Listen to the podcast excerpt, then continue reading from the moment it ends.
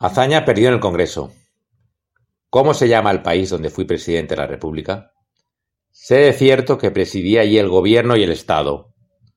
Carlos Rojas, del libro Azaña, de 1973. En el año 2010, Izquierda Republicana, el partido que fundó Azaña en 1934, encargó una estatua como homenaje al que fue presidente de la Segunda República.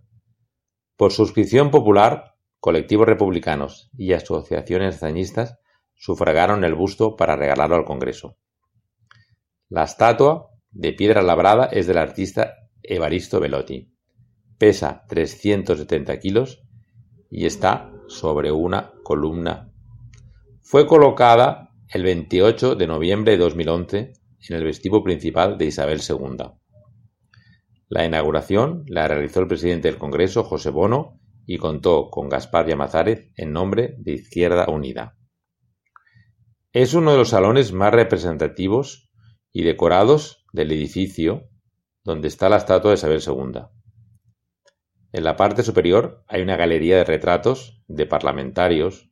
Están Niceto Alcalá Zamora, Antonio Cánovas del Castillo, Praxedes Mateo Sagasta, Adolfo Suárez y Manuel Lazaña. Dicen que de noche se escuchan algunos debates y discusiones sobre política, tan interesante como los que escribió Azaña en la velada de Benicarló. Estaban en la misma sala dos jefes de Estado que tuvieron que exiliarse por diferentes razones. Isabel II, debido a la Revolución La Gloriosa, en septiembre de 1868, se marchó en tren con su capitán de alabarderos y las arcas llenas, al Palacio de Castilla, en el París del emperador Napoleón III. Manuel Azaña, debido al golpe de Estado fascista en febrero de 1939. Cruzó la frontera a pie, con su mujer. Estuvo yendo de nazis y falangistas. Murió en una humilde habitación del Hotel du Midi en Montauban, una ciudad de provincias en la Francia del mariscal Petain. Mientras tanto, se habían celebrado elecciones generales el 20 de noviembre de 2011 obteniendo el Partido Popular una mayoría absoluta con 186 diputados en el Congreso y 136 senadores en el Senado. Después de 23 días, el 23 de diciembre de 2011, Azaña tuvo que volver a exiliarse. Fue trasladado al vestíbulo de columnas en la segunda ampliación del Congreso, al lado de la estatua del exministro Ernest Lluch sin conocimiento de la mesa del Congreso y de la Cámara. Pero no quedó, no quedó aquí el busto quieto, porque el 12 de junio de 2012 volvió a desplazarse aún más lejos, a un lateral del patio de operaciones de la tercera ampliación del Congreso. La estatua fue colocada al lado del busto de Niceto Alcalá Zamora, que regaló en su día el Ayuntamiento de Priego, Córdoba, al Congreso. El traslado fue acordado por la Mesa del Congreso con los votos a favor del Partido Popular y de Convergencia y Unión. Con el beneplácito del presidente de la Cámara, el moderado Jesús Posada. Le parecían más dignas que hazaña los cuadros de Esteban Bilbao, Antonio Turmenti o Rodríguez Valcárcel, presidente de las Cortes franquistas.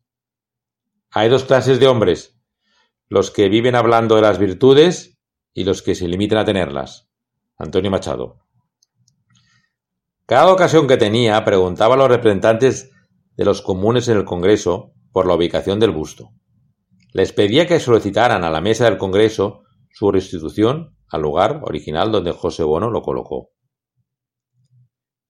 Después de Posada, la presidenta del Congreso fue Ana Pastor, y este tema no interesaba a nadie.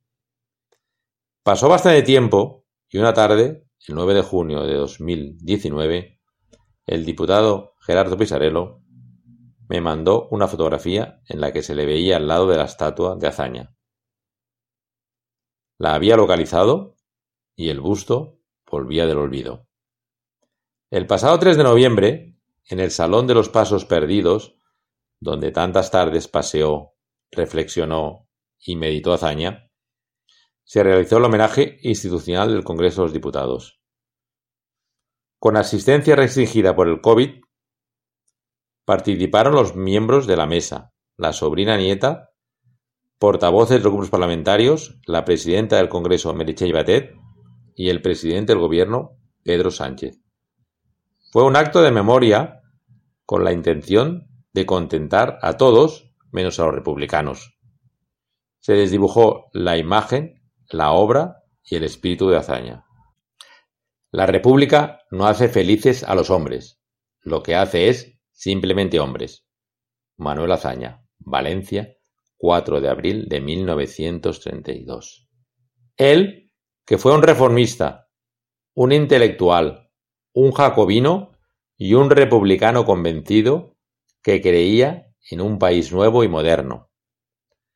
El político que organiza el Comité Revolucionario en 1930 durante la monarquía de Alfonso XIII, el que realiza la reforma y modernización del ejército en 1931, el que defiende el Estatut de Cataluña en 1932 y el que consigue fraguar el Frente Popular en 1936.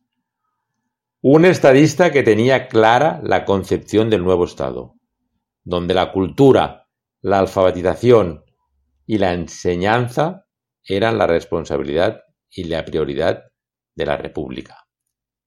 Un país en el que no cabían los caciques, los señoritos y la corte de aristócratas ni, la, ni de los milagros. Utilizar el prestigio de la viuda de Azaña, Dolores Rivas Cherif, a los 84 años, en el exilio de México, con la visita que hizo el rey Juan Carlos I es buscar un imposible.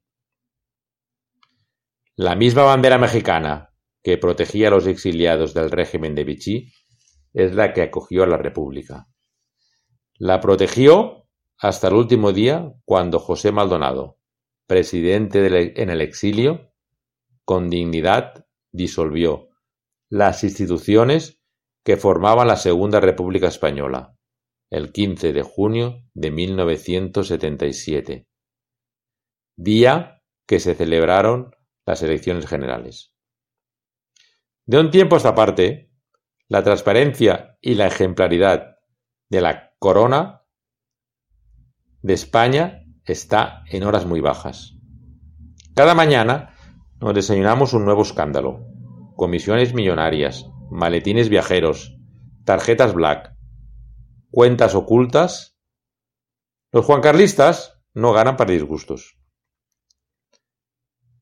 Terminó el acto con el pasodoble Suspiros de España, del compositor de zarzuelas Antonio Álvarez Alonso, que tantos recuerdos llevó a los exiliados republicanos lejos de su tierra. Creo que tienen que hacerse homenajes para conocer la figura de hazaña. Pero para explicar lo que fue, lo que pensó, lo que hizo y lo que escribió, no para disolverlo entre la equidistancia de la transición. Despedida. Si muero, dejad el balcón abierto. El niño come naranjas. Desde mi balcón lo veo. El segador siega el trigo. Desde mi balcón lo veo. Si muero, dejad el balcón abierto. Federico García Lorca, del libro Canciones, 1921-1924. Salud y República a todos.